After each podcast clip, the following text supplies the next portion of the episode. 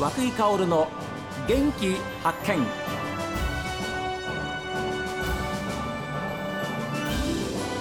おはようございます。和久井薫です。和久井薫の元気発見。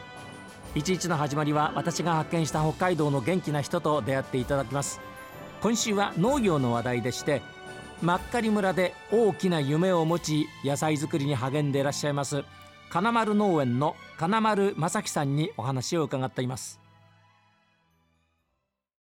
農家ってこの今農業人口が減ってってあの企業さんが大きくやる大規模農業ばっかりが結構ピックアップされるんですけど、僕そこじゃなくて逆になんかもうワンオペスマート農業みたいなそっちで行きたいんですよ。なので僕も一時期はその規模拡大とか、まあ、機械化とか従業員を入れてって活動もしようと思ったんですけど、うん、やっぱり自分のやりたいことって何だろう？農業大学を作るってどういうことだろう？と思った時に、やっぱり一人でもできる農業スタイルだったりそれでご飯が食べれる経営っていうものを、まあ、ちょっと突き詰めていこうと思いまして、今やってます。一人でも立派に達成できるっていうシステムを作りたい、はい、そういう大学を作りたい。そうなんですもう農業っていう職業じゃなくてもう僕農業は生き方だと思ってるのでそれを表現したいんですよね。セカンドライフでもいいですし最初から農業に飛び込む若い人でもいいんですけど、それでもやっぱ農業という生き方っていうものを選んでもらえるような位置に農業を持っていきたいんですよ。職業じゃなくて。生き方とした農業 今までにはない発想ですね。そうです今までの北海道農業にはない考え方じゃないでしょうか。ありがとうございます。まあ最近ではないかもしれないですけどでも入植したての多分ひいじいちゃんだったり、はい、まあ、そ農業しかなかったとは思いますけどそれをそれで生きてきたっていうところをなんか今こそ現代農業との掛け合わせで再発見するべきじゃないかなと思いますし。まあ、といっても事業は札幌でもやってますけど、はい。でも農業という生き方っていうものにこだわりを持って規模縮小に向けて今やってます。はい。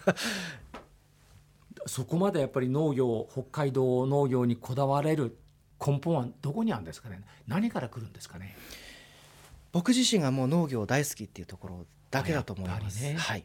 まあ、押し付けるつもりもありませんけど、はい、やっぱりその農業という生き方って素晴らしいんだよ、まあ、僕がこんなに農業を愛してるからっていうところをなんかこう言葉にならないものを、まあ、SNS も使いながらあ。の、まあ、発信というか やってはいるんですけど。やっぱり自分がやる以上はこれからの農業ってのは北海道はこれからこう変えていかなきゃいけないっていうそういう思いもありますもんね。あります。あります。やっぱりここからはちょっと JA の話になりますけどいい JA を否定するつもりはないです。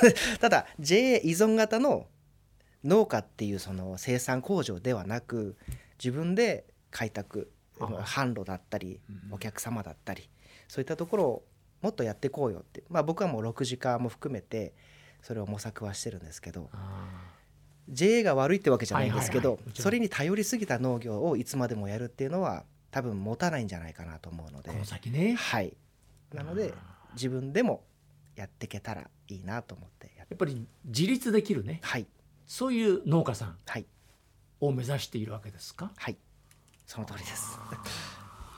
いやこの話を聞いたらですね今あの新規就農者ってのたくさん北海道にも来ていらっしゃるわけですけれどもこれ今ラジコで本州にもあの番組は届いてるわけなんでそういう方がもし聞いていたらあ今までの新規就農とはまた違う形で北海道農業をに憧れて見直してよしじゃあ俺行ってみようかなっていうふうに思ってらっしゃる方もいらっしゃると思います今。話聞いてて。本当ですか、そういう人が増えてくれればいいなと思います。いやですからこれだけのね広大な土地があってで環境も良くて空気もきれいで全てこう育てるには一番いいのが北海道じゃないですか。そうですね。ねそう思います、はい、それをだから広大な土地をこうみすみすね何もしないでこう手をこまねいていてはダメなんだよっていうことですかね。だから知恵ですかやっぱりね。うん。アイディアと知恵。そうですね。僕あの人に教えることも結構好きなので、うん、まあ自分のノウハウを教えるとかじゃなく、はいこの思いを伝えるっていうのを大事にしててわかります。今三年間300人ぐらいの修学旅行生と受け入れてるんですけど。え？金丸さんのとこで？はい。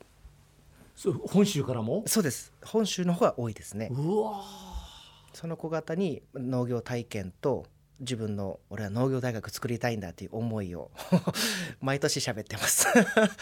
はい。あの反響はどうですか？高校生たちの。頑張れっていう方が多いですけど。でもその中でもやっぱいろんなそれこそ年間300人だと今はもう5年目になるので、まあ、1000 1500人弱あのたうちで体験したことになるんですが、えその中にはやっぱり自分は政治家になるから、うんなったら金丸さんのとこ来ますって言ってくれたり。はい。あとはもう就職とかでそのどうしても人間ですから迷う時だったりちょっと病む時だったりその時にはもう北海道においでってうちにおいでって話はしてるので、まあ、このあと彼らが、まあ、病みながらでも来てくれたら嬉しいなと思ってますけど。一人でも二人でもねそうですね。そういう昔あの金丸さんにお話聞いたどこどこ高校の何々ですみたいなね、はい。で農業大学にあの来ましたみたいなはい。人がいたら最高ですね。そうですね。そこ目標ですね。いやー、はい。高校生たちを受け入れよう農家って楽しいんだよ素晴らしいんだよっていうことを始めようと思ったなんかきっかけあるんですか？きっかけはやっぱり農業を楽しいことをなんとかやっぱり伝えたいっていう思いはあったんでしょうねきっとね。そうですね。でも僕農業は楽しいことだけじゃないと思ってるのであ。もちろん雨の日もありますし上手に作物が育たない年もありますしまあ楽しさと厳しさというかそれも含めた生き方っていうところでこれを何とかして誰かに伝えたいと思ってた時にまあ後輩がそういう活動もしてるよっていうのでうん。うちも受け入れたいって話をしてあそこからですね始まったの。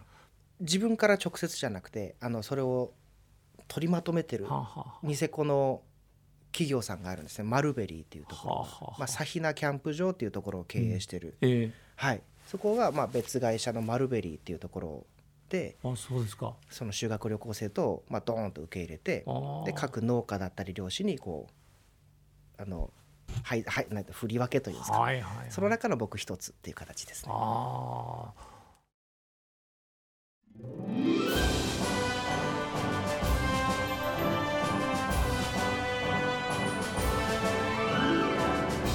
農業体験の修学旅行生をですよこう受け入れてこう町おこしの拠点にしたいってことでしょ。